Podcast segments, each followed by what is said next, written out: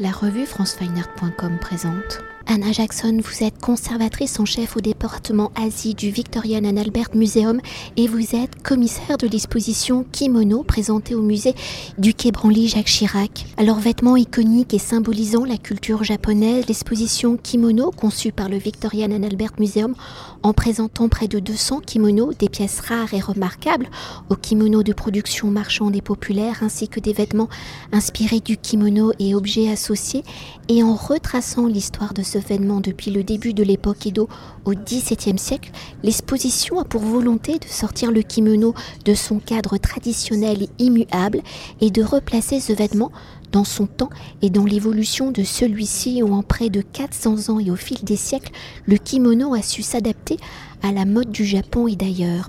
Alors dans un premier temps, hein, pour évoquer l'origine du kimono, terme signifiant la chose que l'on porte sur soi, si son histoire remonte à plus d'un millénaire, c'est vers 1615 au début de la période Edo, 1603-1868, qu'il prend tout son essor et qu'il devient le vêtement pour tous sans distinction de sexe ou de position sociale.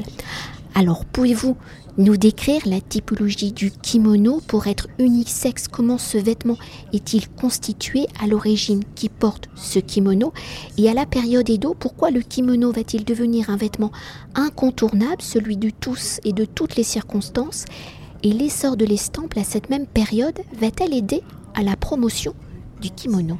Yeah, so kimono um, has a long history of about a thousand years. Uh, but it was really in the 16th century that it became, through various social changes, the primary garment of everybody. So, whereas before uh, people of the more uh, uh, sort of elite had worn garments very much um, based on uh, the imperial court, with the sort of changing society of people having much more active lives, suddenly a garment that had been an undergarment rose to the surface and matched the more simple robes that were worn by everyday people. Bien que le kimono ait 100 ans d'existence, c'est vraiment sous la période Edo qu'il est, qu'il est ressorti. Avant, euh, ces vêtements étaient portés plutôt euh, à la cour et par des, par des, des nobles et euh, progressivement il est venu à se réconcilier un peu avec les vêtements que portaient euh, les gens qui travaillaient. Euh, et donc, euh, et, et c'est démocratisé, tout le monde a commencé à le porter. So everybody could go to a kimono store and buy a roll of fabric, perhaps a simple cotton with a stripe, and make it up into a kimono or have someone make it into a kimono because it's quite a simple kind of construction. But if you were rich and you wanted something that was special, you would go to a kimono merchant to commission a special garment that would be unique and it was like the couture of the day. And of course, these are the garments that survive and are shown in our exhibition. So it all depended on you know the kind of fabric, on the colours, on the on the motifs, on the techniques that would really say something about not just about your wealth and your status, but really about your cultural discernment and your fashionability. Voilà, tout le monde pouvait bien entendu aller dans un magasin, acheter de l'étoffe et se confectionner ou se faire confectionner un kimono. Mais euh, après ça, il y avait effectivement les gens qui venaient spécialement pour se faire confectionner un kimono et euh, bien que ce soit un vêtement dont la coupe était simple et qui était euh, démocratique pour tous, après ça, le choix du tissu, le choix du tissage, le choix de la teinture, le choix des matières, des motifs, euh, de tout ça était quelque chose qui parlait plus voilà, de, ce que vous y aviez mis et de qui vous étiez. And what you also see at the same period, which really helped communicate about fashion was the development of pattern books, so published books that anybody could buy at a kimono store or any kind of bookshop. And you could look through, just like you might look through Vogue today, see the latest fashions, the latest styles. You might just do that for pleasure, but if you could afford one, then you would, that would help you make a choice. And also woodblock prints which show these fashions, in particular how people wore things, the wonderful colours that they wore. And these uh, prints were really ephemeral, really cheap. They only cost as much as a double helping of noodles.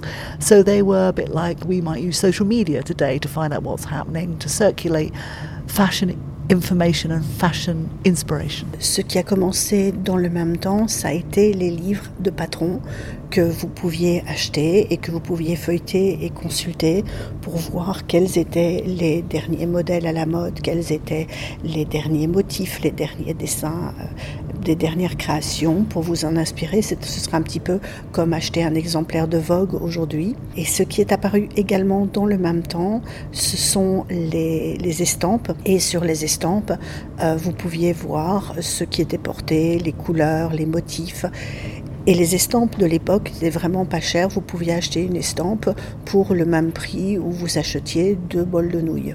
Et peut-être sur la particularité de ce vêtement euh, dit unisexe, est-ce qu'il y a quand même des différences entre un kimono porté par une femme ou pour un homme C'est juste peut-être dans les détails, dans les accessoires? Yeah, I mean, the kimono is a very uh, simple, in many ways, it seems a simple garment made out of one bolt of cloth, cut into a number of sections and sewn together. And it's really about the surface pattern that's important. So that's how you can usually tell from the design, from the pattern, what's worn by a man and what's worn by a woman. The difficulty comes with younger men who also wore quite fashionable, quite stylish kind of kimono. So you can't ever be sure. But on the whole, the, the kimono with the very, very long sleeves, the hanging sleeves, they're worn by young women or young men. And then older women, who when they're married, their sleeves get a bit shorter and men's are a bit shorter still. So that's one relatively easy way to tell uh, different kinds of garments for different ages and sexes apart. Bien entendu, le kimono est un vêtement de coupe très simple. Euh, vous prenez du tissu et vous le, vous le découpez et puis vous, le, vous cousez ces différents pans ensemble et ça vous donne un kimono. Après ça, la différence se fait surtout dans les illustrations sur le kimono, dans les dessins, dans les motifs.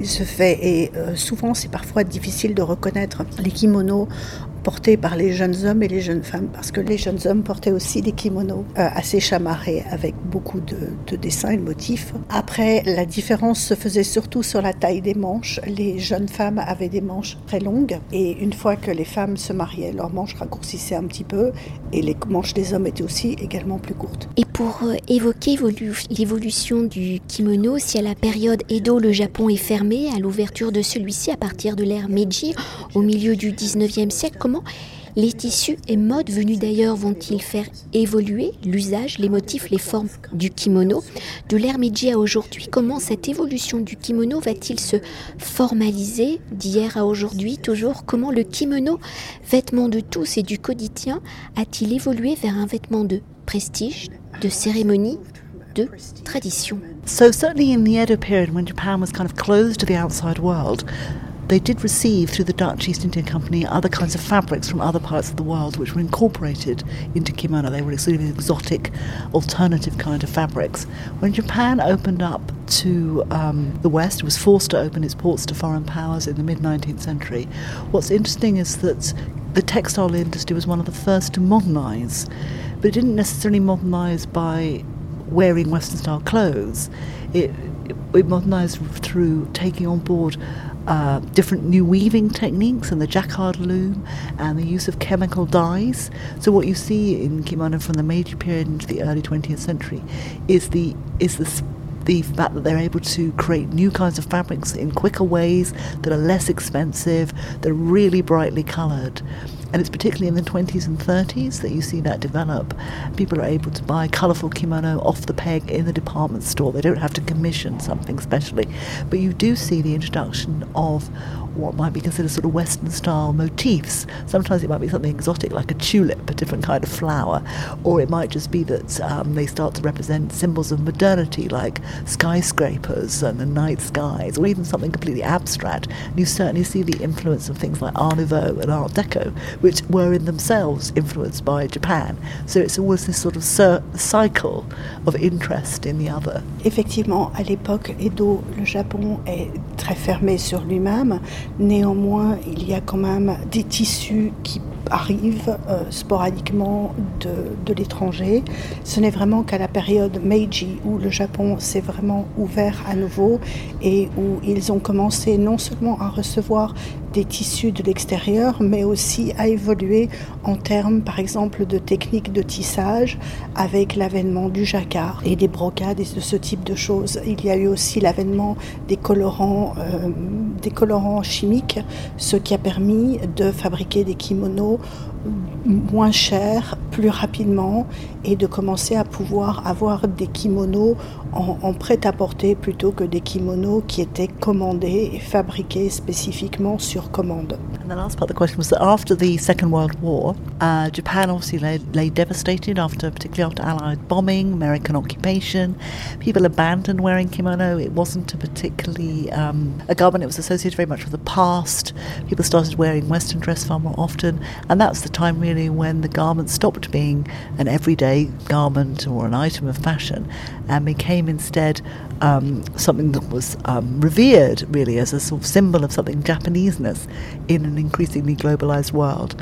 But it was really seen, it was a codif- it was codified as a garment, a costume, rather than a piece of fashion that was worn for very particular occasions like weddings or graduations or when you were conducting a particularly Japanese cultural pursuit like doing the tea ceremony or flower arranging. Et puis ensuite, il y a eu la Deuxième Guerre mondiale et la défaite japonaise qui a consacré le déclin du kimono comme vêtement porté dans la vie de tous les jours. De plus en plus, le kimono a été perçu comme quelque chose d'ancien, euh, de traditionnel, et il a commencé à ne plus être porté donc au quotidien, mais a commencé à être porté plutôt dans le cadre de, euh, de de cérémonies de fin d'études ou de cérémonies spécifiques appartenant au rythme à la vie des Japonais. Et une dernière chose, pour évoquer l'influence du Japon sur le reste du monde à l'ouverture du pays, comment les créateurs d'Europe vont-ils s'inspirer du kimono Cette inspiration se place-t-elle d'abord par les estampes, hein, par la forme du vêtement, par le tissu? Comment les créateurs occidentaux détournent-ils l'usage du kimono? Et aujourd'hui, comment les créateurs revisitent-ils les formes du vêtement venu donc du Japon? I think when it comes to looking at sort of global fashions, say fashions in Europe, it's often very much the shape of the garment that has been influential as well as the kind of colour and the patterning. So I think it's this idea of um, uh, garments that drape from the shoulders, that hang down, and you see that particularly in the early 20th century with the abandonment of tightly corseted, highly structured kind of garments. For if you think of Paul Poiret or Madeleine Vianney or Fortuny, this idea of things that hang very sort of elegantly, and that's a really you can see the really radical influence of kimono. But even if you look to the more uh, present day, if you think about people who've often been inspired by Japanese dress, people like Alexander McQueen, John Galliano, um, they're they're really looking uh, at particularly at shapes, at patterning, at colour, at cut, and it's interesting how the kimono has proved to be so influential over quite a long period of time. And I think out of all the sort of Asian or African or non-European garments, that, that this is the kimono has really had the greatest amount of influence, and it seems to be this ability to sort of deconstruct and reconstruct it, to transform and translate it, that has made it the perfect foil for fashion. En fait, le kimono a surtout été une influence de par sa forme. Avant, les vêtements étaient très structurés, très corsetés, euh, suivaient les formes du corps et le kimono, lui, tombait directement droit depuis les épaules et c'est ça qui a marqué notamment son influence en commençant euh, dans les années 20, les années 30 et par la suite. Euh, le kimono a continué à influencer les créateurs, notamment McQueen ou Galliano, qui ont regardé non seulement sa forme, mais aussi ses tissus, ses motifs, euh, ce que là ça représentait. Et le kimono, donc, à la fois a, pu euh, être transformé, être traduit euh, de, nombreuses manières différentes à la confluence entre euh, cette, cette, mode japonaise du kimono, mais aussi avec des influences africaines, avec des influences européennes, et à être décliné de cette manière-là. Et est-ce que je pourrais faire une parenthèse dans ce début du XXe siècle en Europe particulièrement?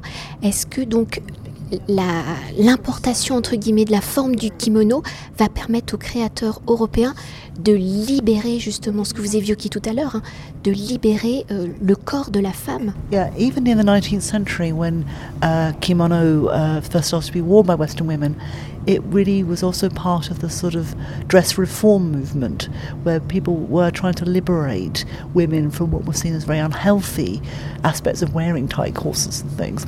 So although sometimes it's seen as a sort of a, you know exotic kind of dress, in some ways it was quite a revolutionary kind of dress to be worn. And I think that was certainly the move away for sort of women to have more freedom, more freedom of movement um, uh, in the, the early 20th century. And I think that was was really how the kimono, as well as though we tend to think of kimono in Japan as being sort of something tightly wrapped around the body, it's actually essentially a loose robe. So it's that, that idea that you could wear something very fashionable, very elegant, something that was quite bohemian, something that was quite luxurious, and yet at the same time you could have that sense of modernity, that sense of, of freedom for women. Ça a commencé surtout en fait déjà à la fin du 19e siècle avec ce kimono qui arrivait, qui était perçu comme exotique, qui était perçu comme différent euh, et comme très à la mode. Et ça a permis de sortir la femme euh, des vêtements qu'elle portait à l'époque qui n'étaient pas sains, qui n'étaient pas bons pour elle, comme des vêtements extrêmement opprimants, extrêmement corsetés. Et la femme donc a pu commencer à porter cette, cette robe beaucoup plus fluide, euh, qui la libérait et qui avait dans le même temps aussi cette espèce de, de sensation euh, luxuriante euh, et, et, et, flottante, alors que finalement on pourrait penser que c'est un vêtement comme il est porté serré près du corps est un vêtement contraignant, mais absolument pas, parce que finalement c'est une longue robe flottante qui est, qui est portée sur le corps sans autre forme de, de corset ou d'autre chose. Thank you. Thank you. Cet entretien a été réalisé par franceweiner.com.